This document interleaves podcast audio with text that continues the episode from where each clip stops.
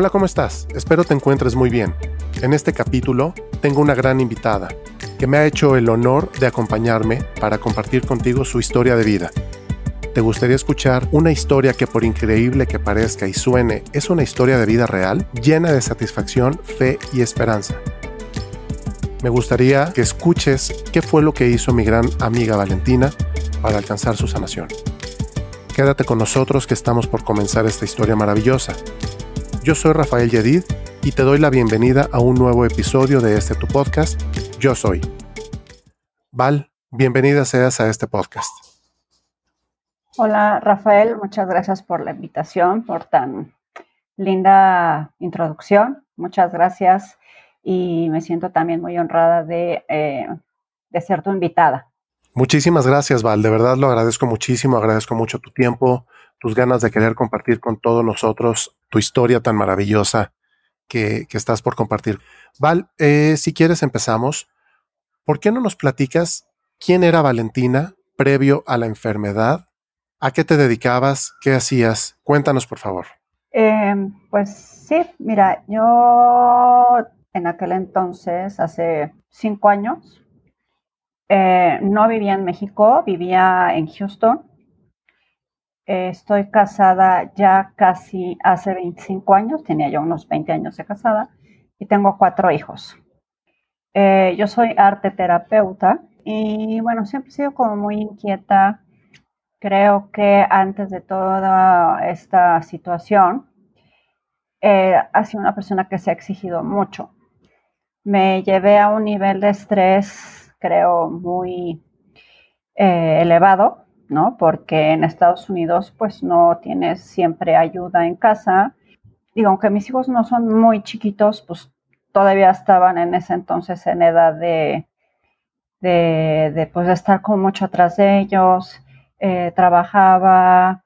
Entonces yo creo que me empecé a exigir como que la casa pues estuviera bien, ¿no? Que hubiera comida, que estuviera la ropa en orden, eh, tener pacientes, atenderlos, eh, llevar y traer hijos, o sea, como que lo que implica el trabajo de mamá, el trabajo de una... Una mamá normal, una mamá común y corriente. Pues no sé si normal, ¿verdad? bueno, lo que podamos entender por, por normal, pero una mamá normal, una mamá con una vida normal, este, esposa, madre, eh, alguien que ayuda a la gente con terapias, con, con muchas cosas, ¿no? Entonces, como que estaba yo en un circo de varias pistas y en todas quería hacerlo bien, lo mejor que yo pudiera. Y entonces, de repente, mis momentos como para estudiar, como para hacer cosas que eran pintar, que me gusta mucho pintar, como pinto también, eh, era como cuando ya estaban todos dormidos. Entonces, a veces mis días acababan una y media, tres, y empezaban a las seis de la mañana y no paraba. Ok. Y entonces este, todos comían, pero yo luego como. O eh, comía rapidísimo y dejaba todo como arreglado y me iba a ver pacientes eh, y regresaba como a acabar de limpiar la cocina, acaba, este, que si la tarea, que si llevaba a un niño, que si lo traía, o sea, era una exigencia mayúscula. Oh, perfecto. Pero bueno, al final del día, eh, dentro de esa exigencia, digamos, eras una persona normal. Pues sí. ¿no? Una vida normal, con muchas ocupaciones, con mucho trabajo. Y muy sana, según yo, ¿no? Y muy sana. a ver, platícanos, platícanos entonces de ese, de ese punto. ¿Cómo es que te das cuenta tú que tienes un problema con tu cuerpo de, salud. Yo creo que antes, como dos años antes de que tuviera ya como síntomas evidentes, empecé a escuchar una voz por ahí en la cabeza o en algún lugar que me decía, hay que desintoxicarse el hígado. Y yo decía yo, ah, sí, sí, voy a investigar. Y una amiga me había hablado de un té. Ah, y luego le mando el correo para que me diga el té. Y así fui como se dice coloquialmente, boteando, pateando el bote, boteando el bote, pateando el bote. Eh, y mi cuerpo me decía, ¿no?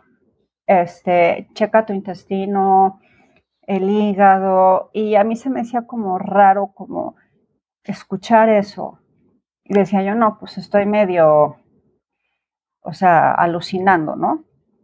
Y entonces en esa disyuntiva y en ese discurso interno de sí, no, sí, no, sí, no, eh, me di cuenta, eh, o sea, buscaba yo cosas para el hígado, pues, señor, ¿de dónde saco yo? O sea, no me escuchaba, o sea, me escuchaba, pero no me hacía caso. Eh, después tuve un accidente de coche fuerte con mis cuatro hijos. Pero a ver, vamos a poner una pequeña pausa. A ver, hasta antes del accidente con tus hijos, todo era y estaba resumido en intuición. Algo te está diciendo que revises algo de tu cuerpo. Hasta ahí solo era intuición, no era un tema de dolor, no era un tema de nada. Intuición. Nada. Y me parece importante que lo, lo menciones así porque eh, yo estaba como más acostumbrada, digamos, ¿no? A ser más cabeza que intuición. Más racional. Exacto, ¿no? Mucho más racional. Entonces, si oía por ahí algo que me decía, decía yo, ay, o sea, no sé qué es, ¿no? O sea, no. Como tratando de meterla, cuando barres y metes debajo de la alfombrita, a ver, eso no, ¿no? ¿De dónde sale? O, por, o sea, ya, como que ya estoy debrayando. Y así fui así estuve pues, casi dos años. Después voy en el coche, estoy con mis cuatro hijos y nos pega de seco un coche de frente. Afortunadamente no nos pasó nada. Este, eso fue en febrero. Y, ¿De qué año? Ay, híjole, espérame, 2016. 16. Ah, no, 2015, 2015. Y bueno, fue aparatoso, pérdida total y bueno, pero nosotros bien, ¿no? Sin embargo, como que a partir de ese accidente, em, como que empecé a toser, ¿no? Pero no asociaba el accidente con eso. Eh, yo donde vivía es un lugar muy boscoso, entonces siempre me daba alergia el pinito, el, o sea, ¿no? Como que el polen, es, hay una temporada del polen que es rudísima y todo el mundo tiene alergias. Entonces empecé a toser y dije, ah, pues es la alergia. Ah, claro, es el polen. Ah, es el pino. Ah, y así. Regresando a tu parte racional, ¿no? En donde estás buscando darle una explicación a todo lo que pasa en ti y a tu alrededor. el, este caso era la tos la relacionaste con una alergia del bosque. Sí. Bien. Que pues no tendría como por qué estar tosiendo. Claro. Eh, pero pues empecé a toser más y más y más y más. Dije, no, pues este año sí me dio durísimo la alergia. Eh, se atraviesa el verano, nos vamos de viaje con la familia de mi esposo y yo seguía tosiendo. Y dije, no, a ver, espérate. Ya no estoy en el bosque porque estoy tosiendo. Entonces ahí sí fue cuando dije, esto ya no está, ya no está padre, pero bueno, regresamos y llegamos como justo para el inicio a clases, entonces pues aplicarse con los cuatro hijos, que los útiles, que las inscripciones, bla, bla, bla. Y me acuerdo que estaba yo tosiendo y llegó mi hijo mayor que tendría 17 años por ahí y me dijo, ¿cuándo vas a hacer algo al respecto con tu tos? Y dije, ay, híjoles.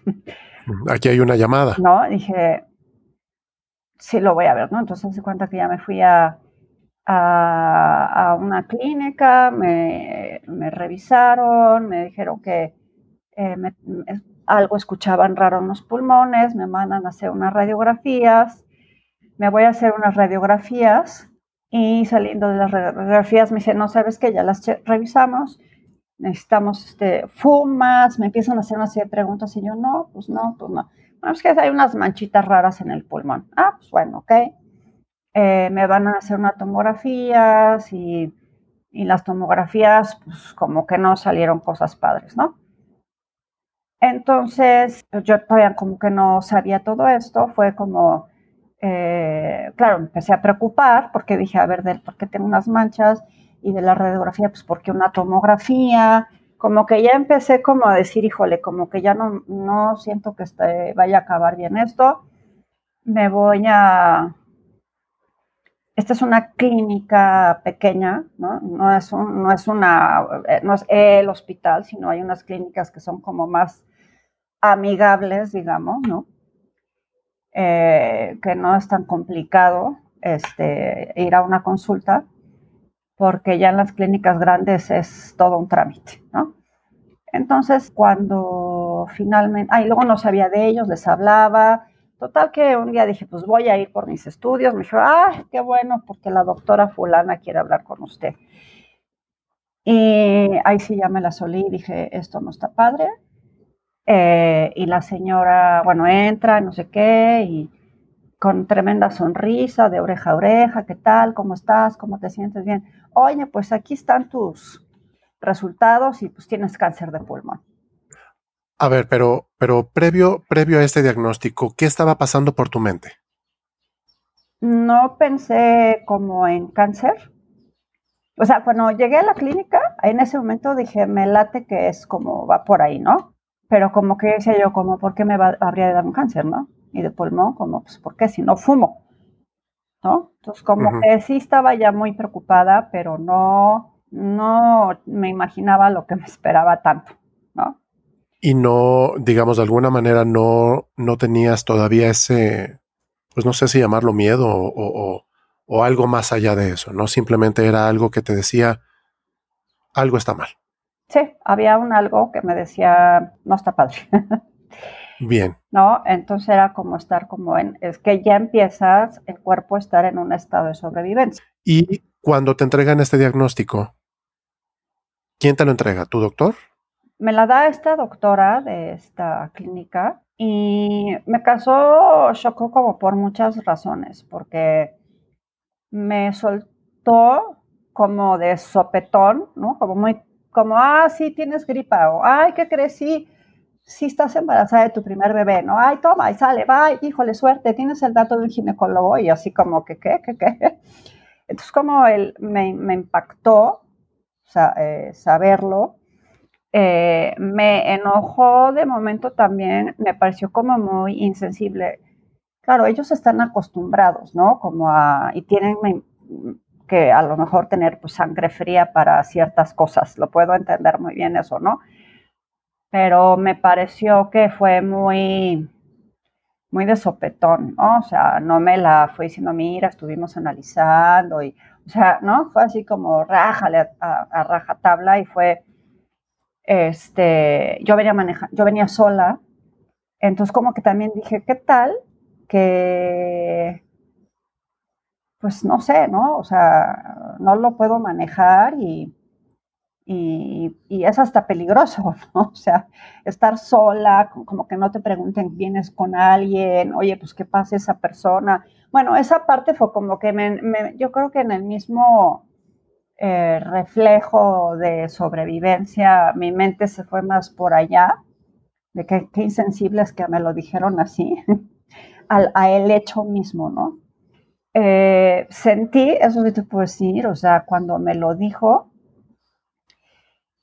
eh, sentí como todos los poros de la piel con alfileres. O sea, fue un, un bioshock tal cual, ¿no? Sentir como un choque eléctrico, así como si toda yo tuviera, estuviera conectada a, través de esas agujas a algo eléctrico. Fue como un impacto muy fuerte. Eh, y traté como de mantenerme en calma, ¿no? Como decir, a ver, esta es una clínica chiquita, puede haber una... Un error. Un error, puede ser que, pues, no, no, o sea, cáncer son palabras mayores, voy a ir a buscar un especialista. Dije, bueno, pues voy a buscar un, ¿cómo se llaman de los pulmones? Un, neumólogo, ¿no? Entonces, este, bueno, pues en lo que investigaba, porque pues como yo siempre fui muy sana, pues no tenía ni idea de doctores. Y bueno, di con un neumólogo de Pakistán y fui con él y llenas todos los papelitos y cómo estás y me revisó por acá y por allá y no sé qué me dice, pues yo te veo perfectamente sana, o sea, ¿cuál es el problema? Le dije, pues no viste que te dejé el, pues el disco, el CD para que vieras pues, todas las imágenes y todo. Bueno, pues no, no vi. Cuando se va y regresa, pues ya llegó pálido el hombre y me dijo, oye, pues no está nada bien, o sea, hay que hacer esto. O sea, me empezaron a hacer estudios y fue como un mes de estudios, eh, que la broncoscopía, pero la no sé qué, pero ahora el PET, pero ahora la resonancia, pero, o sea, todo, ¿no? Entonces, ese mes fue como de los más meses más largos que he vivido en toda mi vida, porque pues ahí sí ya, con el especialista, ya era como, pues ya como que sí es en serio, ¿no? O sea, es muy probable que sí sea cierto. Ok, pero entonces, en el proceso te entregan tus resultados, te dicen que tienes cáncer, rechazas de alguna manera esa, em, ese resultado, ese diagnóstico que te proporcionan y dices, no, no me voy a quedar con esto, voy a buscar una segunda opinión. Llegas hasta el neumólogo, el neumólogo dice, no, todo está bien, revisa los resultados y dice, esto no está nada bien. ¿No? Entonces, ya de rechazar, lo confirman y ¿qué pasa por tu mente ya que lo confirmó este neumólogo? Bueno, pues yo que he sido escéptica, eh, atía gracias a Dios por muchos años. este en ese momento lo primero que sentí que tenía que hacer era pedir que no fuera cierto, ¿no? Eh, aunque ha habido ese escepticismo, eh, o hubo ese escepticismo más bien, por tantos años, 46 hasta ese momento, este, siempre sé, ¿no? he sabido que que al final siempre he creído en algo, ¿no? Pero bueno, pues yo digo, es un comentario un poco tonto, pero hasta que pasó todo esto, como que dije, bueno, que ya me salgo del closet, sí soy espiritual, ¿no? o sea, lo acepto, lo abrazo y lo necesito, ¿no? Claro. Entonces, como que en ese momento todo estaba yo como que muy, eh, pues no, pues no muy congraciada o muy conectada, por así decirlo, con esa parte que pues todos tenemos, ¿no? Eh, por X o por Y, así fueron las cosas. Y, pero bueno, en esta, ante esta condición, pues es que como el instinto natural era, me tengo que agarrar de algo, ¿no? Algo más grande que yo, algo más grande de, todo lo que hay acá, porque si no, no sé qué voy a hacer, ¿no? Y aunque estaba yo en ese proceso, lo que pasó después o en el Inter este mes, eh, era mucho enojo, ¿no? Porque decir, a ver, o sea, yo soy, me, encanta ayudar a las personas, este, trato de ser la mejor mamá, la mejor terapeuta, la mejor esposa, ¿verdad? De verdad que no soy gandalla, o sea, no soy mala onda con, o sea, no me considero como, pues, mala leche, ¿no? ¿Por qué? O sea, ¿por qué a mí? ¿Por qué está pasando esto? estaba muy angustiada y lo primero que pensé era mis hijos, ¿no? Porque dije, híjole, pues no quiero dejar, o sea, no, sí tenía claro que no somos indispensables, pero sí creo que perder a tu mamá a una edad temprana, pues sí, es un, es un parteaguas en tu vida, ¿no? Entonces yo decía, yo si me muero, pues, pues a mí no me pasa mucho, ¿no? pero si me muero anímicamente o emocionalmente, ¿qué pasa con, con mi familia, no? Y tenía pesadillas y, pues me veía ahí en el ataúd y veía este, a, mi familia llorando, a mis papás, a mis hermanos, a, gente cercana, querida, llorando y yo así era de, no, es que no me quiero, o sea, horrible. sí, esto, todo, esto pasaba por tu mente. Sí, bueno, eran pesadillas, ¿no? y tuve ataques de pánico de de, paralizarme, o sea, de, sentir que me, literal me tragaba la tierra, ¿no? A ver, vamos a regresar un poquito, Val, si estás de acuerdo. Vamos a ah. regresar. Em, tú en algún momento, bueno, pues, te diste cuenta que tendrías que afrontar esta situación, este reto de, de alguna manera, pues tú sola, ¿no? Pues tienes a tu familia, tienes a tu esposo, a tus hijos, sí, definitivamente, pero quien tiene que salir adelante de la situación eres tú hasta ese momento no, lo tenía claro, o sea, como que sí sabía, pero sí me acuerdo que yo le decía a, Alberto, a mi esposo, le decía yo, quiero una varita mágica y que en este momento desaparezca, o sea, estos momentos en mi vida se borren del calendario, ¿no? O sea, por aquí vamos a brincarnos. Este mes, vamos a brincarnos septiembre, me acuerdo que, eh, eh, porque el, el, 28 de agosto fue cuando me dieron el diagnóstico y todo el mes de septiembre fue de ir y venir, ir y venir con estudios. Entonces, yo... Pásame, el corrector, vamos a borrarlo del calendario y ya no pasó nada, ¿no? Aquí no pasó nada, que alguien venga, me despierte, me pellizque, que me traigan al brujo, al mago, al doctor, a la eminencia, este, a dónde hay que ir a firmar. O sea. Y bueno, ya, ya nos decías hace unos momentos, tú en, en tu búsqueda del encontrar algo más grande que ti y que cualquiera de nosotros, sale tu parte espiritual y de alguna manera buscas o estás tratando de encontrar soluciones o respuestas a lo que estás viviendo. Entonces, en esta, digamos, búsqueda de ayuda, ya encontraste tu parte espiritual, leve, no tienes idea, pero algo nace en ti. ¿De quién más estás eh, buscando o pidiendo ayuda? ¿Doctores, familia? ¿De quién? Eh, bueno, pues la familia estaba lejos, pues, o sea, porque la familia está en México. Lo que tenía y siempre he tenido muy cerca es a mi esposo, que ha sido, pues, ha estado hombro con hombro siempre y que siempre le tengo todo el agradecimiento del mundo por ello. Y si me lo permites, a mí me consta, eh, Alberto es un tipazo, es una persona que, que de verdad muy pocas personas harían lo que hace por Valentina, por su familia. Y desde aquí le mando un muy fuerte abrazo a Alberto por el, por ser quien es y, ya después platicaremos con Alberto si es que hay la oportunidad.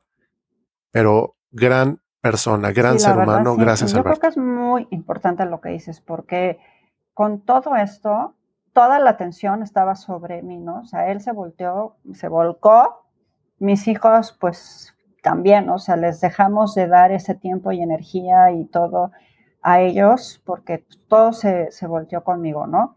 Cuando hay una persona que está pasando una condición de salud, todo va como a esa persona, pero digo, en este caso en particular, por ejemplo, Alberto, pues nadie, oye, ¿tú cómo estás, no? Porque yo hubo momentos que yo no podía ni pensar de lo, de lo paralizada que estaba, ¿no? De, de esos momentos entre que pues, todavía estás así como arrastrada con la noticia, él inmediatamente se puso a buscar en internet, a como buscar soluciones. Y dice, yo no quiero saber nada de lo que encuentres en internet. O sea, yo como que necesitaba como estar como en silencio, ¿no? Como, como yo viendo qué hacer, ¿no? Primero como salir del sustazo y ya después como me empezaba un poquito a asomar, a ver qué estaba pasando por allá eh, afuera en el entorno, ¿no? Pero él también esa parte, pues, pues imagínate de repente como que recibir la noticia, la mamá de tus hijos, este, pues no sé, también pasó por el miedo de, pues de, de, quedarse viudo con cuatro hijos, este, pues no sé, ¿no? O sea, pues también él tuvo sus fantasmas, quiero yo pensar, ¿no? Y además yo te digo, yo hubo momentos en que yo él me acompañó a todas las consultas que tuve y había cosas que me decían los doctores o que yo no entendía o que me preguntaban y yo volteaba con, él con cara de qué tengo que decir porque no, estoy, no sé qué decir. entonces era mi cerebro también, ¿no? Y muchas veces también, digo, ya fui como agarrando valorcito, ahorita te puedo explicar como que tengo muy claro el momento en que dije, hasta aquí llegó la Valentina, este, ¿no? Pues nunca me La víctima. pero me sentí con muchísimo miedo, ¿no? O sea, como que eh, mm. como que con la esperanza de que iba a llegar él o la salvadora a, arrancar esas hojas del almanaque. Y pues no, me llegó, me quedó claro que la que tenía que hacer eso era yo, ¿no? Y no borrar las hojas, sino decir, pues vamos a darle para adelante al calendario, ¿no? Entonces, este, pero sí hay una parte ahí, te digo que, o sea, para mí él fue mi roca, ¿no? Entonces, eh, y un poco llegamos al acuerdo, porque yo ya traía el rollo de que yo no quiero oír ninguna noticia terrible, porque además les encanta poner, hacerte, decirte las cosas de una forma que terrorífica para mí, ¿no? El, el sistema es muy rudo. Claro. Y ver la mafia de la industria desde donde yo lo viví, porque no quiere decir que así sea para todos, pero yo sí lo viví como una industria de, la farmacéutica sobre todas las cosas, porque pues pacientes siempre va a haber, ¿no? Entonces, ah, ya se nos murió este, pues ya habrá más, ¿no? Y entonces, pues yo no quería hacer una estadística, no quería estar dentro de la estadística. Entonces, este, el acuerdo era como que yo, de hecho, o sea, me tapaba las orejas, los oídos, dice yo, ya no te voy a oír, ¿no? Le decía a los médicos, ya hasta aquí, ya no quiero saber, ya, hasta aquí, hasta aquí me interesa saber, y ya todo lo demás, pase a la ventanilla de al lado, por favor, que era Alberto, ¿no? Entonces Alberto sí estaba muy al día de todo lo que estaba pasando, pues clínicamente. Ok, entonces, eh, así como tienes aliados, tienes enemigos. Tus aliados, tu parte, digamos, espiritual, y definitivamente como número uno, Alberto. Enemigos, ¿Te encontraste con alguno en el camino? Eh, ahorita mencionaste la industria farmacéutica, los doctores. ¿Los consideraste en algún momento como tus enemigos? ¿A quién? Eh, ¿Pensamientos, fantasmas? Yo creo que el enemigo número uno en el, al principio fue mi mente.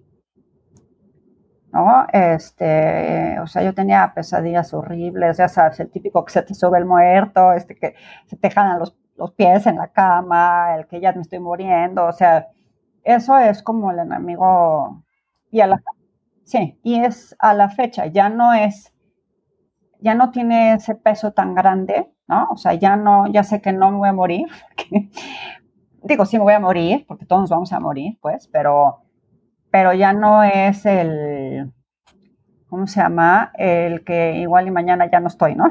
Entonces, y sí, de repente, como le digo yo, los opilotes, pues me revolotean, ¿no? Ahí pero bueno, personas, por ejemplo, yo no quería que la, que la gente supiera que tenía cáncer, porque el cáncer tiene una connotación negativa.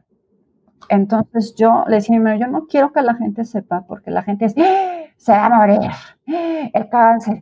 Y es como, híjole, no manches, está cañón el cáncer. Porque en mi sistema de creencias de ese momento, y, y todavía lo sigo pensando, mi necesidad era que no me visualizaran así, sino que, que no hablaran como de mí como alguien que ya se estaba muriendo, ¿no? Entonces yo me metí en una cueva, hice un retiro. Eh, obvio, pues al final la gente se entera, ¿no? Porque pues la familia y Juanito, y como eh, Celia Cruz, Bernabé le dio a Burundanga y Burundanga le dio a Bernabé y así se va la cosa y se pasó la voz, ¿no? Pero yo evité hablar con gente, porque además, digo, como gente que en buena onda te hablaba, ¿no? Pero te decía, híjole, no, o sea, yo ni contestaba a veces, ¿no? O eh, las llamadas de teléfono, porque por, en esa buena intención de quererte ayudar, no, no, no, no, no, sí, no me ayudes. No me ayudes, compadre. Entonces, claro. Es que yo conozco al primo de un amigo que le dio cáncer de pulmón y fíjate que se le perforaron. Sí, terrible, ¿no? Como historias de terror. lo dicen, ¿no? Y tú, dices, pues no. Claro. Entonces, como que eso siento que fueron como, como, lo, la, los, como que los que me sentía que eran como los vampiros, ¿no? Entonces yo, pues, no, de plano, pues puse tierra de por medio, ¿no? Eh, no quise abrir la puerta a eso. en mi misma familia, eh, pues obviamente entiendo que por el miedo a que me muriera, ¿no? Ellos entraban en pánico también, ¿no? Entonces eran como de repente llamadas de terror, ¿cómo estás? ¿Cómo estás? Y yo, o sea, no, no quiero tu energía ahorita. o sea, Sí, te alteran, te cambian tu energía, tu vibración. Yo más o menos ver por dónde estaba el centro y llegaban y me volvían a revolcar, ¿no? Y no es culpa de ellos, ¿no? Pero sí, he tenido que, que poner, o tuve que poner el pie detrás de la puerta varios y Y pues también ahí había veces que, pues hasta para eso Alberto era mi filtro, ¿no? Oye, pues que fulanita me está, la tía fulana me está marcando. Ay, contéstale, porfis, porque van siete veces que me llama. Entonces ya le contestaba amablemente y pacientemente y así, ¿no? Entonces, sí. Aliado número uno, Alberto, hoy y siempre. Entonces, sí, o sea, sí te vas encontrando este, muchas... Eh, y, también mucha gente que de repente ni te imaginas, ¿no? Que, que anda por ahí y llegaban con comida, por ejemplo, para, para ese tipo de ayudas, ¿no? Este, una eh, amiga que ha sido como muy importante también en este proceso, cuando yo estaba en las sospechas, iba yo a un X lugar a hacer ejercicio y ella me contaba que eh, hacía una técnica de meditación que se llama Theta Healing, que ya después de eso hablaremos a profundidad, pero eh, un día me animé a que me dije, como que decía yo, ¿qué es eso? Y en mi parte escéptica dije, no, qué payasada es esa. Ah, sí, sale, qué padre que lo hagas ya. Pero en una de esas dije, a ver, ¿por qué no sí pruebo lo que es el Theta Healing? Me pareció súper interesante y ella como que ha estado también súper Digo, ayer me texté con ella, por ejemplo. O sea, este, y ha sido como una persona que a mí el Teta Healing me salvó la vida. O sea, así sí te lo puedo decir, como que me ayudó. Porque en esos momentos es un lugar muy oscuro. O sea, toda esta parte que te digo, esa parte es como muy oscura, muy oscura. O sea, muy, que dices, de veras, o sea, todavía hay más fondo. O sea, ya llegué, ya, sea, te caes así en el barranco y das y dices, ay, bueno, ya llegué, ya llegué al fondo. No, te paras y ¿qué crees? No te fijas y vas para, más para abajo y más para abajo. Quiero, quiero hacer una muy, muy breve pausa. El, Ya hablaremos del Teta Healing. Eh, es otro de los capítulos que tengo para ustedes.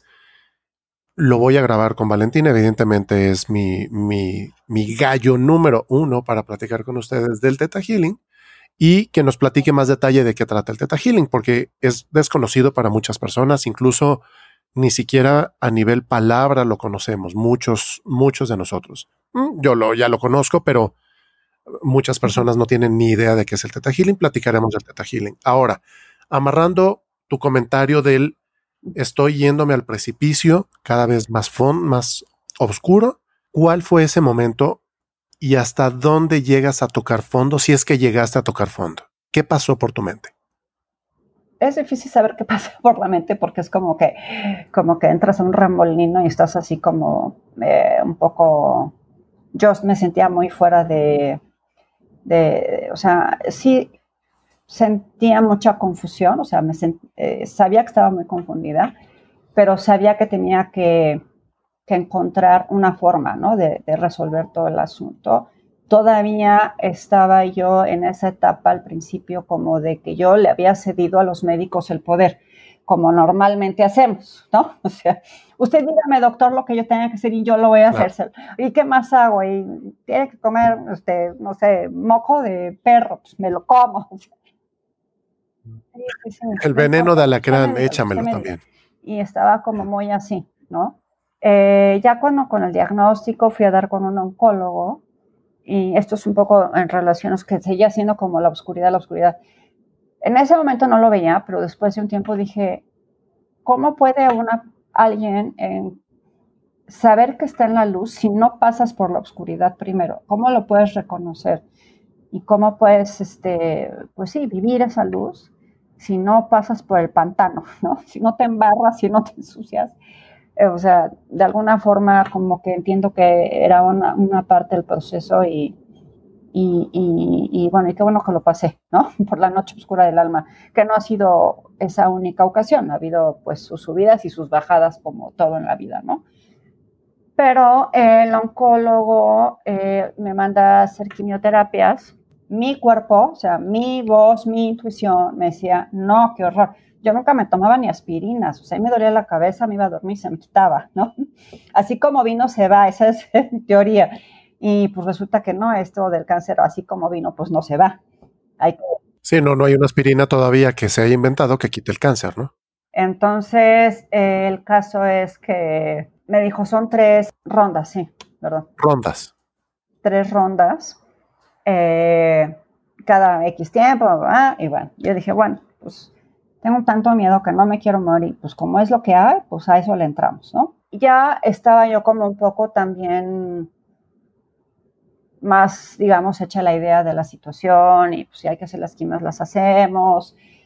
Aunque no me gusta porque no tomo ni aspirinas, pero si es lo que hay, pues va, ¿no? Ahí ya estaba yo como más agarradita de, pues también eh, tenía una amiga que, que, era reverenda en una iglesia en Estados Unidos, eh, una amiga que tiene ahorita creo que 78 años, este, pero una mujer como muy amorosa, siempre muy, muy apegada como a mí, de, muy espiritual, o sea, muy, muy apegada a mí, no quiero decir, es como muy preocupada o u ocupada por mí, ¿no? O sea, entonces me hablaba por teléfono casi todas las noches, me decía cosas que me daban muchísima paz, o sea, como que ahí fui como, pues además no es que me diera el permiso, es que era como que lo que necesitaba escuchar, ¿no?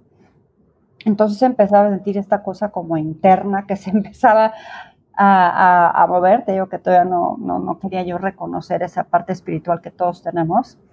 Y bueno, me fue ayudando un poco como a irme creciendo en ese sentido, ¿no? Dándole un lugar importante a eso. Entonces, eh, cuando eh, empecé las quimios, hicimos un ritual y bueno, ya estaba yo, como que me dio muchísima confianza, o sea, bien, ¿no? Sin, eh, me acostumbré, siempre me voltearon a ver con cara de esta que está haciendo, siempre, pero nunca me importó. Pero el caso es que cuando empiezo eh, ya con las quimios, que me dijeron, te va a dar náuseas, te va a dar no sé qué, yo dije, pues, ¿qué creen? Que a mí no me va a dar náuseas, yo no voy a tener sentidos, ¿cómo se dice? Secundarios, efectos secundarios, eh, yo no voy a tener, o sea, como que yo este, empecé como a programarme, programarme, programarme. Y eh, sin darme cuenta, pues estaba haciendo una especie como de neurolingüística, que de ahí, bueno, pues me abrió la puerta a otros lugares, que en su momento lo comentaré, pero bueno, el caso es tú en este momento ya estás buscando salir de esa cueva, de ese, de ese abismo oscuro, profundo, negro, que casi no tenía fin. Ya. Tú ya estás buscando salir. Bueno, ya está me fregado, pero pues a ver, pues voltea para arriba y busca, ya sabes que de repente se cuela unos rayitos de luz y dices, pues vete para allá, ¿no? Y, y, por ahí debe de haber. Ahí está la luz. Y en la segunda ronda eh, me sentí muy mal, o sea, de plano mi cuerpo estaba muy mal, este, me dolía, pero no sabía que me dolía. Eh, mi mente era un hámster en una rueca pegándole durísimo, o sea, y, había una, algo que yo le llamé como el espíritu, que decía, yo de aquí me voy, ¿qué es esto? ¿no? Una disociación absoluta de mente, cuerpo y espíritu. Eh, curiosamente, a mí siempre me llama mucho la atención eso que decían de mente, cuerpo, espíritu, cómo está eso. Bueno, en ese momento lo entendí pero disasociados, ¿no? Dije, ok, perfecto, ahora cómo los vamos a asociar. Claro. Y empecé a hacer cosas. Eh, mi mamá encontró una doctora en México que había usado no sé qué cosas, unos suplementos, medicamentos. Entonces, pues me los mandó a Estados Unidos, me, eh, organizamos una clínica clandestina en Estados Unidos, este, una amiga que yo no o sea, que nos conocimos por un chat y luego en Facebook y no sé qué, pongo que necesitaba una enfermera y ella dijo, pues yo soy enfermera. Y yo, ¿cómo? ¿Cómo que eres enfermera? Llevo meses hablando contigo y eres enfermera. Sí, nunca habíamos hablado de qué nos dedicábamos cada una. Y total que era enfermera oncóloga, había sido enfermera oncóloga, ¿no?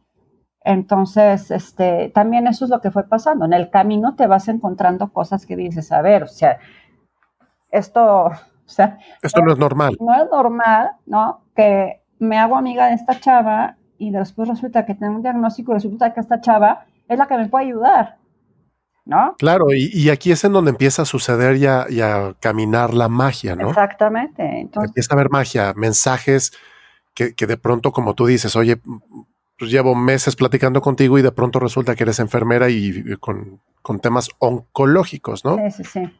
Magia. Sí, totalmente. O sea, empecé a ver muchas cosas como, como de, al principio dice, ay, qué chistoso, ay, qué chistoso. Y dije, a ver, no, no, ya no estoy, ya no, no es chistoso, eso ya es más que chistoso, ¿no? Entonces, como que también eso ha sido una, una, son, han sido ingredientes muy importantes en todo este camino, ¿no? Y bueno, ella me empezó a hacer el tratamiento intravenoso en mi casa, empecé a mejorar. Eh, el oncólogo pues dijo, a ver, espérame tantito, ¿qué está pasando? Yo nunca le dije. Y le dije, no, no te voy a decir lo que he hecho porque pues me vas a mandar los FDA a mi casa. O sea, no te voy a decir. Pero esto es un, producto mexicano. Total que sí, que no, que sí, que no. Eh, me mandó a hacer una vez una resonancia magnética, pero a mí nunca me dijo, le dijo la secretaria, me hacen la cita, dije, pues yo no voy a ir, yo no lo necesito, y ellos a fuerza decían que del pulmón se va al cerebro y a los huesos, y yo decía, pues a mí no, no en pleito, pero yo era de eso es, dicen ellos, pero yo digo otra cosa, ¿no? Ahí empiezo yo como a, agarrar como fuercita, ¿no? Eh, me manda eh, a ver a un cirujano torácico, que bueno, la eminencia de las eminencias, director del Instituto de, del Pulmón del, no, ¿cómo se llama? Baylor University, Huachas, tú las traes de Houston. Y este, y me dice, sí, muy bien, me revisa y todo, bueno, todo va muy bien. Se venía, se estaba, se iba a atravesar este Navidad y todo esto, y pues ya acabas esto y entonces hacemos, pasando el año nuevo, hacemos la cita para quitarte el pulmón. Y yo, ¿cómo? O sea, ¿cómo que me vas a quitar el pulmón? Y sí, sí, sí, porque se tiene que quitar y no sé qué tanto rollo me explicó. le dije, no, no me puedes quitar el pulmón. Me dijo, no, no, sí se puede quitar el pulmón. Entonces le dije, no, pues no me lo vas a quitar, ¿no? Y entonces empezó a darme las explicaciones y me tuve que volver a tapar las orejas y así como que volteo y le digo, pues puedes seguir hablando con el señor aquí al lado que pasa a ser mi marido, yo no te voy a escuchar, ¿no? Y el señor estaba furibundo y me empezaron a explicar que el Papa segundo, ah, no, ¿cómo se llama el Papa que tenemos ahorita? Francisco. ah, es de Francisco. Perdón, el lapsus. Dije, algo sabía que dije mal. que el Papa Francisco, que pues tiene un pulmón. Dije, bueno, sí, ok, el Papa. O sea. Yo no. Yo no. Y él, pues. Yo quiero dos él, es vara alta, ¿no? O sea. Él tiene pase directo. Sí, con Entonces, este, bueno, pues el, hombre furibundo porque me tapé las orejas, dije, me vale gorro. Y ese es el momento saliendo de ahí, ¿no? O sea, que fue un shock para mí como escuchar te quito un pulmón. Dijo, no hay forma de que me quiten el pulmón, ¿no? Pues ese fue mi cuerpo, mi instinto dijo, no, no te dejes. Y pues yo brinqué, ¿no? entonces, eh, saliendo de ahí de la consulta, pues me acuerdo que, que volteé a ver a Alberto y, y, yo creo que hubo muchísimas veces que Alberto pues no me decía nada, sino como que se me quedaba viendo. Creo yo, no sé, eso nunca se lo he preguntado. Como con cara de a ver qué dices para ver qué vamos a hacer, ¿no? O a ver cómo, cómo te cayó la noticia para, para ver por dónde, a ver qué sigue, ¿no? por dónde te ayudo, ¿no? Claro. Y entonces volteo y le dije, no hay forma de que me quiten el pulmón. Como que hace cuenta que me pusieron un cuete en los pies y fue el momento como que brinqué, ¿no? Como que dije, a ver, ya estuvo de que venga el doctor y me diga qué hacer, ¿no? De que lo que usted me diga, por favor, si cuando me dijo te quito el pulmón fue así como lo que tenía yo creo que escuchar para agarrar las riendas de, de, de todo, ¿no? Sí, una zarandeada de raíz. Sí, sí, sí, sí, sí. Yo visualicé, me visualicé en una tabla y luego una bolsa del súper de esas de la basura negras y que ahí aventaban el pulmón. Y dije, ¿qué? ¿A la basura? No sabía a la basura. O sea, yo tengo todas las piezas de origen. O sea, y así me voy con mis piezas de origen. Y originales. No, exacto, las originales. Entonces, pues bueno, ya. Y eso fue como que el momento en el que, como crucial, fue el parteaguas, como para que yo dijera, a ver, hasta aquí llegó. y entonces ya me clavé más en buscar eh, cosas alternativas. Eh, pasé a retirar al oncólogo de mi equipo de médicos. Dije, bueno, fue un momento también muy difícil porque tenía yo que hacer algo drástico, porque digo, si yo tengo que tomar riendas en el asunto, pues tiene sus consecuencias, ¿no? Entonces fue, me acuerdo, esto creo que lo he hecho muchas veces, eh, un ejercicio de que me visualizaba en una plataforma de un bungee y entonces me tenía que aventar sí o sí.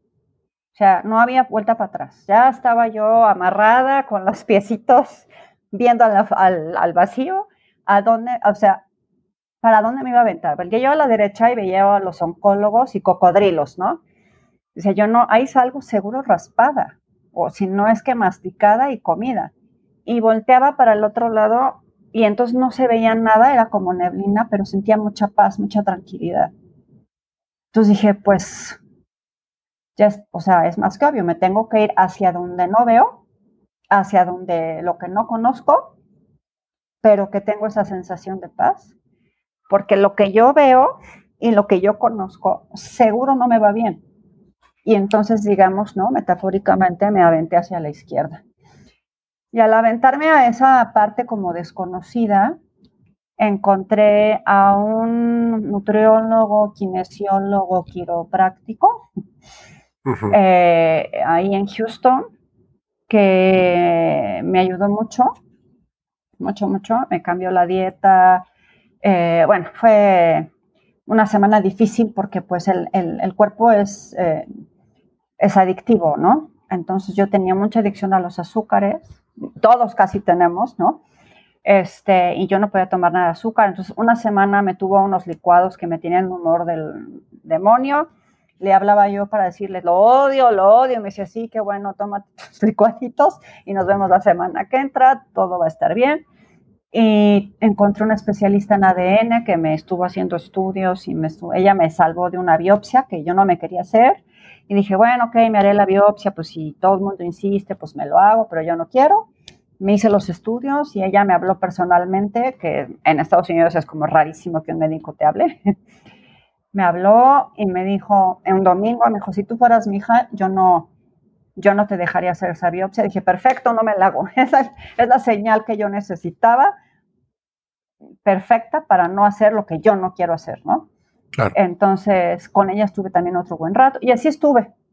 Un año, este, digamos, sin quimios, con el tratamiento de México, con la alimentación y lo que me, las otras cosas que hacía con el nutriólogo, con la de la, con la del ADN. Sin embargo, no me sentía del todo bien. Este, y entonces ahí fue cuando otra vez dije, pues ya llegaste a otra encrucijada, ¿qué vas a hacer? ¿No? Y empezar a ver, y bueno, una cosa llevó a otra, acabé en una clínica en Reno, eh, con un oncólogo eh, certificado en homeopatía, un oncólogo además veterano de Vietnam, o de Vietnam, bueno, no me acuerdo, pero de una de las guerras. Se me hizo muy lejano Vietnam, pero es que sí está grande. Pero bueno, un veterano, eh, muy reconocido a nivel internacional, y él tenía una, pues un método para tratar el cáncer de una forma más amable. Entonces te personalizan la quimio, no te dan unas dosis brutales, eh, te preparan el cuerpo, alternan con eh, homeopatía y otras eh, medicinas para el, ¿cómo se llama? Para fortalecer el sistema inmunológico. Entonces tu sistema inmunológico está suficientemente fuerte para trabajar junto con la quimio. Que además esa quimio ya la prueban, que es eh, un porcentaje, no sé, un 85 o algo así por ciento comprobado en tu sangre que es la quimio ideal para ti. Entonces me pareció muy lógico, muy amable. Yo no estoy peleada con, los, eh, con la medicina tradicional. Me parece maravilloso que exista. Mm, yo de repente un poco difiero cuando se abusa. O sea, no todo puede ser acupuntura o no todo puede ser homeopatía, o sea, el exceso de acupuntura, el exceso de homeopatía, por decirlo, ¿no? Claro. Creo que hay que saber cada quien ir escuchando su voz para saber qué, qué es lo que necesita. Pero bueno, me fue bien ahí este, con ese médico y estuve pues muy bien, estable, bastante bien. Hasta que me dio pues lo que se supone que fue una neumonía, que me parece que fue en diciembre del 2017. o 18. Bueno, perdón, las fechas se me cuatrapean. No pasa nada. Eh, sí, en el 17 o 18. Bueno, no sé. Bueno, me quiero acordar, trato de ubicar, pero bueno, no, no quiero perder tiempo en eso. El caso es que me empiezo a sentir muy mal. Eh, y además, bueno, pues cada vez que si yo tenía migraña, alguna vez fue a dar urgencias por la migraña, eh, te piden tu, un número, tu fecha de cumpleaños, esa ya es tu clave, o cómo te llamas, no me importa, nada más es cuál es tu fecha de cumpleaños, y ahí viene todo el historial, ¿no? Entonces, pues como llegaba ya urgencias por la migraña, entonces ya era un desastre porque es que es cáncer, es que es no sé qué, es que ahora hay que hacer esto y que... Y dije yo, denme algo sublingual, por Dios, para la lengua. No es el cáncer, es una migraña y punto y se acabó, ¿no? Entonces ya casi, casi que yo pisaba la farmacia y sonaban las alarmas, o sea, te tienen súper checada. O sea, si yo se me ocurría ir a ver otro médico, te pedían tu clavecita, se metían al sistema y te decían, ¿por qué vienes? Si ya estuviste con el doctor fulano, sutano, mengano, donde ya te dijeron esto y esto y esto y no se pueden salir de lo que está escrito ahí. O sea, no se puede contradecir el, o contraponer el uno con el otro. Entonces, yo un momento que decía yo aquí, o sea, esto es una cosa de terror, claro. porque teoría, o sea, yo me sentía orillada, ¿no? A que ya no, el mundo me vigila, o sea, ya no tengo libertad sobre, si yo quiero que me revise un infectólogo, por ejemplo, que lo pensé en algún momento, fue... No hay manera. No, complicadísimo y él se acató, se acotó a lo que ya estaba ahí, ¿no? Igual fui a dar con un, con otro, con un peruano, bueno, con los que quieras, o sea, infectólogo, no me acuerdo cuántos médicos fui a ver, como justo buscando, a ver, y, si es un hongo, y si no es un cáncer, y si, por muchas cosas que se dieron, yo tenía esa curiosidad, no hubo forma de que yo pudiera como tener esa libertad de decidir qué necesito para mi cuerpo. Entonces, este, pero bueno, me vino una neumonía, eh, eh, pues como fuertecilla, más o menos, que nunca me dijeron que fue una neumonía, eh, me dijeron que pues era como algo viral, me, me, hicieron la prueba de la influenza, pues no era influenza, pero pues mira, por si acaso tómate el Tamiflu. Yo dije, mira, no me importa, me lo tomo, me siento muy mal, ¿no? Y no fue, o no me acuerdo el Tamiflu, pero algo parecido, me dio algo para lo viral.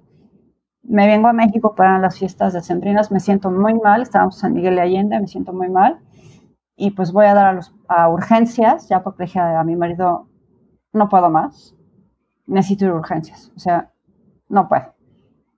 Y pues, oh, surprise, que tenía neumonía y ya avanzada, porque pues no, que me habían dado, pues no. Pero no nada más tenía eso, no solo tenía colapsado, bueno, no colapsado, pero infectado los pulmones, también el intestino. O sea, que son los dos filtros más grandes del cuerpo, ¿no? Claro. Y bueno, estuve en urgencias como ocho horas el 24 de diciembre, que yo hubiera pasado feliz esa noche en el hospital, pero bueno, se ve que los enfermeros y todo dijeron, no, este, queremos ir con la familia. Tengo una cena que entregar. Pero bueno, muy mal. ¿No? O sea, sí me puse muy mal. Otra vez. Y ya he ido dos veces a la clínica antes de eso. Y ya no quería regresar una tercera vez porque dije, no es normal que, ¿no? Que, o sea, no acabo de quedar. Yo no sentía que lo podía palomear, ya sabes porque yo no me sentía bien, drenada, cansada, o sea, arrastrando la cobija, muy mal, muy mal, muy mal. Y viene el año nuevo, me vengo a la Ciudad de México, me revisa un neumólogo y me dice, o sea, no, a ver, espérate, esto está terrible. Tienes que hacerte un PET. Y tenía yo como dos años de hacerme el PET, me hago el PET. Y pues a lo mejor sí lo dijo con claridad, pero como yo me bloqueé, no lo quise escuchar. Y a lo mejor Alberto sí lo escuchó, pero bueno, hablaban de... Esto, esta, esto que está a punto de mencionar Valentina es un punto bien importante, por favor escúchenlo. Es, es una declaración, una afirmación que le hicieron a ella a nivel médico. ¿Ok? ¿Qué te dijeron, Val? Eh, bueno, en ese PET, pues me dijeron que estaba terrorífica la cosa, ¿no? Yo no escuché, o sea, la verdad no te puedo decir exactamente qué dijeron porque no sé si consciente o inconscientemente tengo una habilidad para decir no quiero oír esto y de verdad no lo oigo. Yo no sé si hay una canción en mi cabeza, o sea, no sé, se me barren las, lo que dice, de verdad no tengo registro, pero pues no estuvo, no, no, o sea, no pintaba como, o sea, había como mucha actividad, o sea, en un PET eh, lo que hacen es, este, bueno, si, si hay cáncer o si hay, cuando hay una inflamación, se activan las células, ¿no? Entonces parece ser que yo era como un arbolito de Navidad ahí adentro, ¿no? Entonces yo le dije, yo mi lógica era, claro, si estoy con tremenda neumonía, que apenas estoy saliendo, los pulmones deben de ser efectivamente pues un arbolito de Navidad, o sea, mil focos prendidos. Eso es lo que yo me quise decir a mí, ¿no? Y igual el doctor ha de haber dicho, te estás pelando y yo no lo escuché. Me regreso a Estados Unidos, me vuelvo a sentir muy mal, ¿no? Alberto estaba de viaje y pues una amiga me llevó al hospital y pues ya no me dejaron salir, ¿no? Y ahí, pues tomografías y lo que tú quieras, me internaron. Y resulta que tenía, eh, se había ido el fluido al, pericardio, ¿no? Entonces estaba teniendo, pues, problemas cardíacos, pues más, además de todo el relajo que ya traía del intestino y de, y de los pulmones, ¿no? O sea, pulmones, intestino y ahora corazón. O sea, el pericardio básicamente, pero pues sí, pues, el corazón estaba en una bolsa de agua. Entonces, sí, pues con razón doy cuatro pasos y, pues siento que no puedo, ¿no? Después entendí, pues cómo iba a poder si tenía yo el corazón ahí flotando. No, Nadando. No tenía el espacio este, óptimo para pues hacer su función. Por eso me, me hospitalizaron y me operaron eh, y me sacaron, me drenaron todo el líquido de, del pericardio. Ya me habían drenado un pulmón, que yo pensé que iba a ser igual, no, pero este sí es operación y te mueven para acá y para allá y con permiso y sacan y no sé cuánta cosa eran. Ahí sí, digo, que ahorita me quedo pensando en esos momentos, fue como, a pesar de que ya estaba como complicado el cuadro, como que estaba pasando en mi mente, era todo el tiempo estaba muy como concentrada en el centro, ¿no? O sea, como no dejar que nada de lo que me dijeron, me dijeran, me sacara, porque si yo le daba ese permiso, ya había yo pasado por el pavor, por los ataques de pánico, por el miedo, y, ya decía, no, ya está pasando muchas cosas en mi cuerpo, como encima, o sea, como cómo yo encontrar un punto en el que pasar de lo que pase, yo sepa que estoy bien, ¿no? O sea, ¿Cuál es el acuerdo conmigo misma? ¿Qué es lo que yo quiero? Al final es mi cuerpo, ¿qué es lo que yo siento? Este, y sí, sí, sí sentía cosas diferentes que antes no había sentido. Sí, de repente dije, híjole, esto ya no está padre, ¿no? O sea, ya hay cosas nuevas que no, que antes no reconocía. Entonces era como, medité, bueno, desde todo esto empecé a meditar. Esta amiga del Teta que mencioné, ella fue una vez a un evento de doctor Joe Dispensa y me empezó a hablar de todo esto de la ciencia cuántica. Eh, empecé a investigar, me encantó, eh, empecé a ir a los eventos de, él y yo siento que eso fue también como un eslabón que tenía yo ahí, que intuitivamente fui haciendo con Teta Healing y otras cosas que yo hacía por mí y para mí. Y cuando al principio que dije que yo preguntaba mucho, ¿por qué yo? ¿Por qué yo? ¿Por qué yo? Siento que también esa, esa momento de que me puse las pilas, por decirlo, de, fue como decir, a ver, no, la pregunta no es por qué, es para qué, ¿no? Y en el para qué encontré más respuestas que por qué. El por qué sí va un poco más hacia la victimización y el para qué va más a la acción, ¿no? A la responsabilidad, a, a tomar las riendas del asunto y eso fue lo que, lo que pasó con, con eso de Joe Dispensa. Entonces lo traigo ahorita porque en el hospital meditaba horas, ¿no? Y era, y además ya tenía un letrero, nadie me podía interrumpir, este, eh, siempre estuve como de muy buen ánimo, como muy segura que yo iba a salir. Llegaban los médicos y me empezaban a contar cosas terroríficas. Les dije, a ver, no, puse un letrero en afuera de la puerta y dije, ninguna noticia eh, complicada, negativa, o sea, aquí solamente puede entrar el que sonría, me tiene que dar un abrazo, o sea, como puse mis, mis reglas para entrar a mi zona, este, que yo hice como, pues, hasta cierto punto como pues, sagrada, si quieres, ¿no? Una burbuja sagrada en donde tú dices, si quieres entrar a esta burbuja, bienvenido, pero... Con estas condiciones, ¿no? Estas son las reglas del juego. Ajá. Y hubo médicos que como que, o sea, yo dije, me van a mandar a volar, pero mm, para mi sorpresa fue una respuesta muy ah, abierta de todo el personal, desde los de intendencia, que llegaban directamente, bueno, yo les daba, pedía que me dieran el abrazo, pero ya éramos como comadres, la cubana y la puertorriqueña y yo. pero dentro de todo, o sea, como que sí, sí, yo no puedo, no, no siento que es mi momento y no puedo darme por vencida, ¿no? Es difícil de explicar porque uno siente cuando sí y también uno decide cuando ya, ¿no? Porque ha habido casos que a lo mejor no han estado tan, tan, tan complicados y han decidido que pues hasta ahí llegaron y hasta ahí llegaron, ¿no? O sea, también eso se vale.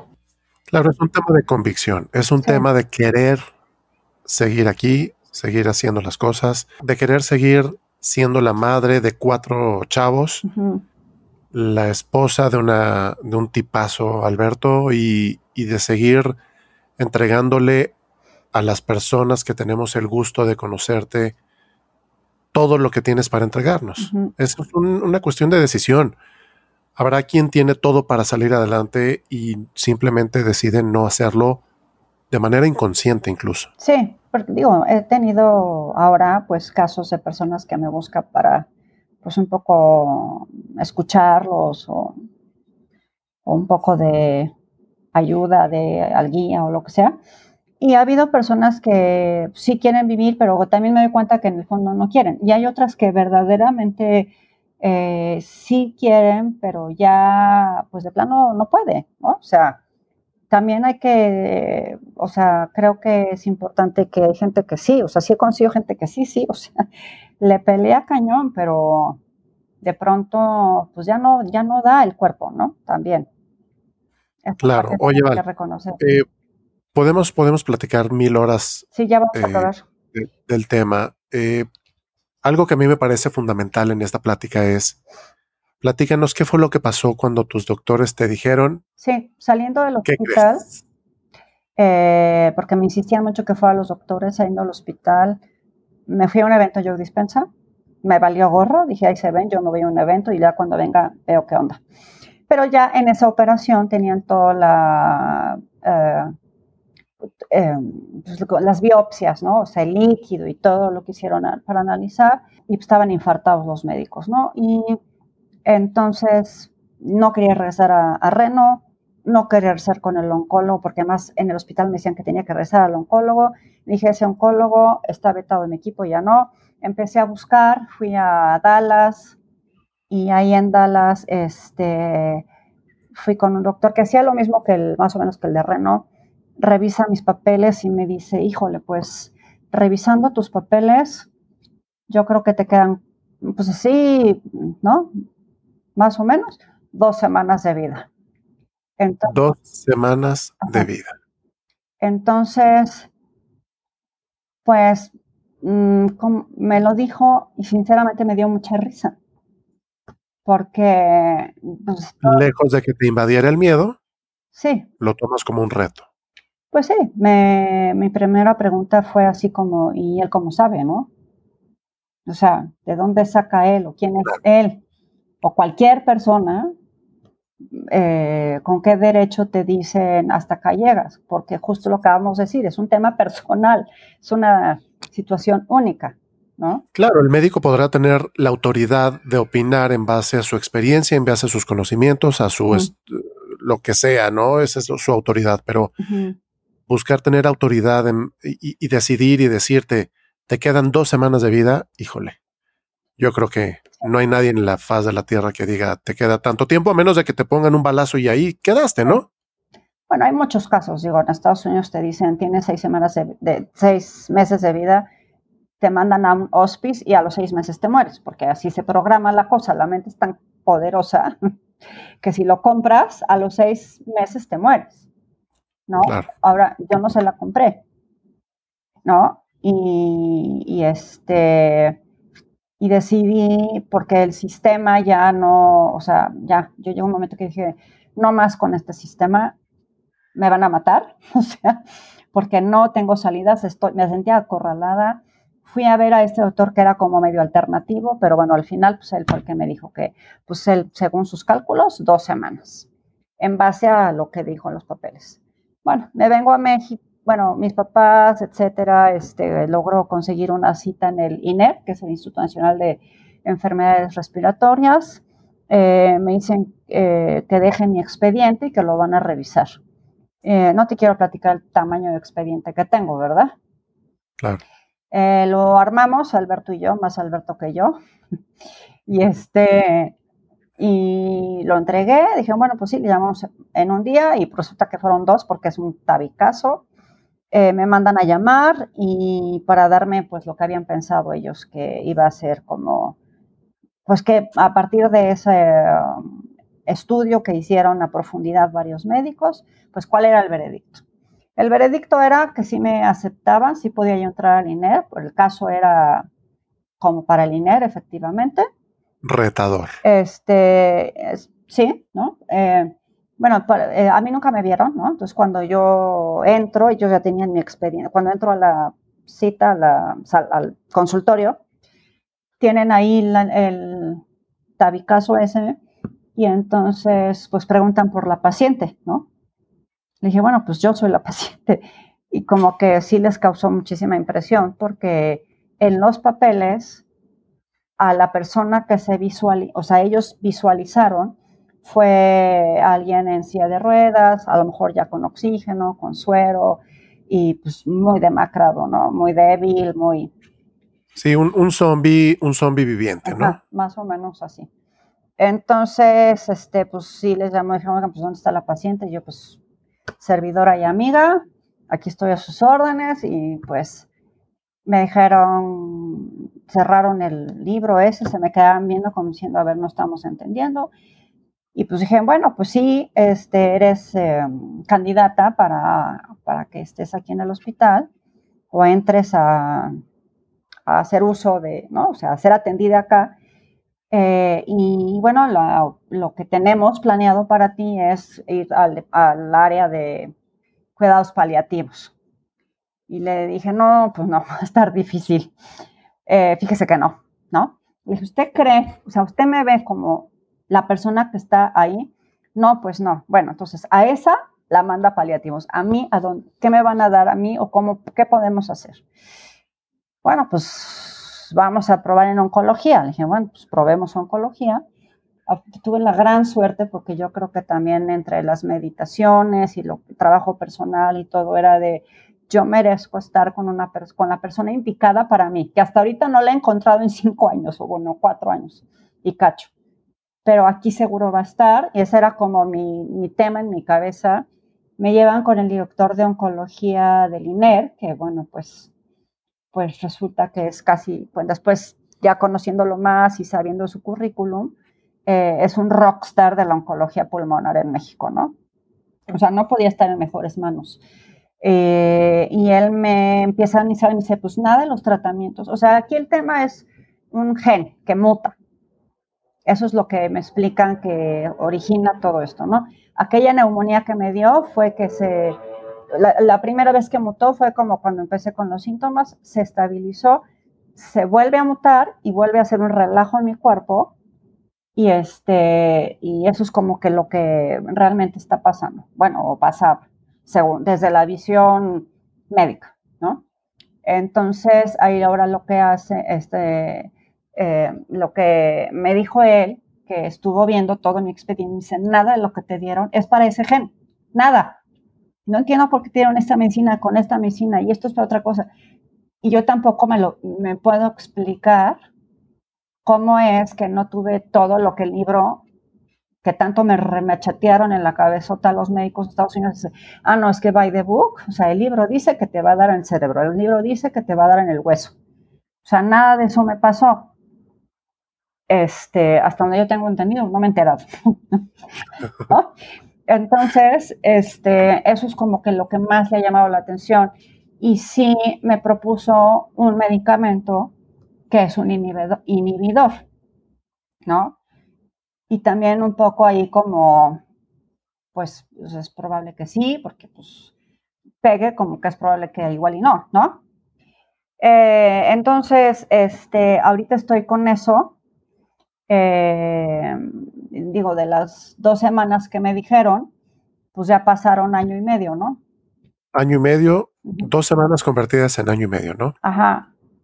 Y bueno, yo me hice también aquí de un equipo médico en México con un doctor sistémico, porque no es, o sea, yo siempre he tenido esa como pleito, o que no es pleito, pero es como, no entiendo. Eh, si tú o, yo voy con un oncólogo, yo no soy una bola de tumores, ¿no? O sea, son unos tumores que están en un cuerpo. Y ese cuerpo tiene un, eh, un entorno, un ambiente. Entonces, ¿cómo está ese ambiente? Entonces, yo para eso necesito también un médico sistémico que me ayude con la suplementación, que, que cheque mi hígado, que la nutrióloga esté también checando que esté comiendo lo indicado para mi caso, eh, que tenga que ver con la, cómo proceso los eh, azúcares, bla, bla, los carbohidratos y bla, bla, bla, ¿no? Y junto con eso, bueno, pues la meditación ha sido eh, como la constante, ¿no? Entonces, esto, de eso, eso es lo que estoy haciendo, ¿no? O sea, como que no soy tumores, soy una, un, entero, ¿sabes? O sea. Claro. Eh. Oye, Val, ¿hace cuánto te hicieron tus últimos estudios? Eh, el 15 de agosto, ¿eso qué? ¿Fue hace dos semanas? Un poquito más, sí. Sí. ¿Y cómo, cómo están tus resultados? Pues muchísimo mejor, ¿no? Este, fueron como los de rutina y cuando llegué me hicieron una resonancia de, del cerebro, eh, estaba muy bien, ahorita pues sigue muy bien, dos que tres cabras sueltas, nada grave. Eh, los pulmones, bueno, el doctor menciona unas lesiones que desaparecieron. No tengo idea a qué se refiere con las lesiones, pero pues qué bueno que lo que sea que desapareció. porque yo nunca he querido ver ninguna imagen, ¿no? Para no quedarme con esa imagen. Yo soy arteterapeuta, entonces para mí es muy importante como la parte eh, visual. Entonces yo eh, tuve una temporada que me pasé pintando pulmones sanos, ¿no? Para mí. O sea, como para yo ayudarme también, ¿no? O sea, desde, porque el arte tiene muchísimas cualidades también sanadoras. Eh, y esto complementándolo con la meditación, lo estás primero lo llevas a, papel, lo dibujas, un pulmón perfecto, en perfecto estado de salud, y después lo llevas a tu meditación visualizando que tus pulmones ya están sanos. O a veces es al revés. Hago la meditación y lo que yo vea en la meditación lo paso al papel. Por eso para mí es importante nunca haber visto ni las radiografías, ni los PETs, ni nada, porque para no tener una mala imagen. Una imagen y que, no te lleguen ese tipo de imágenes a tu mente y lo lleves a tu dibujo y a tu mm, eh, meditación, ni nada. Así que fue un gran camino. Y lo mismo con lo que dicen los doctores, ¿no? O sea, no quiero quedarme con el impacto de las palabras, ¿no?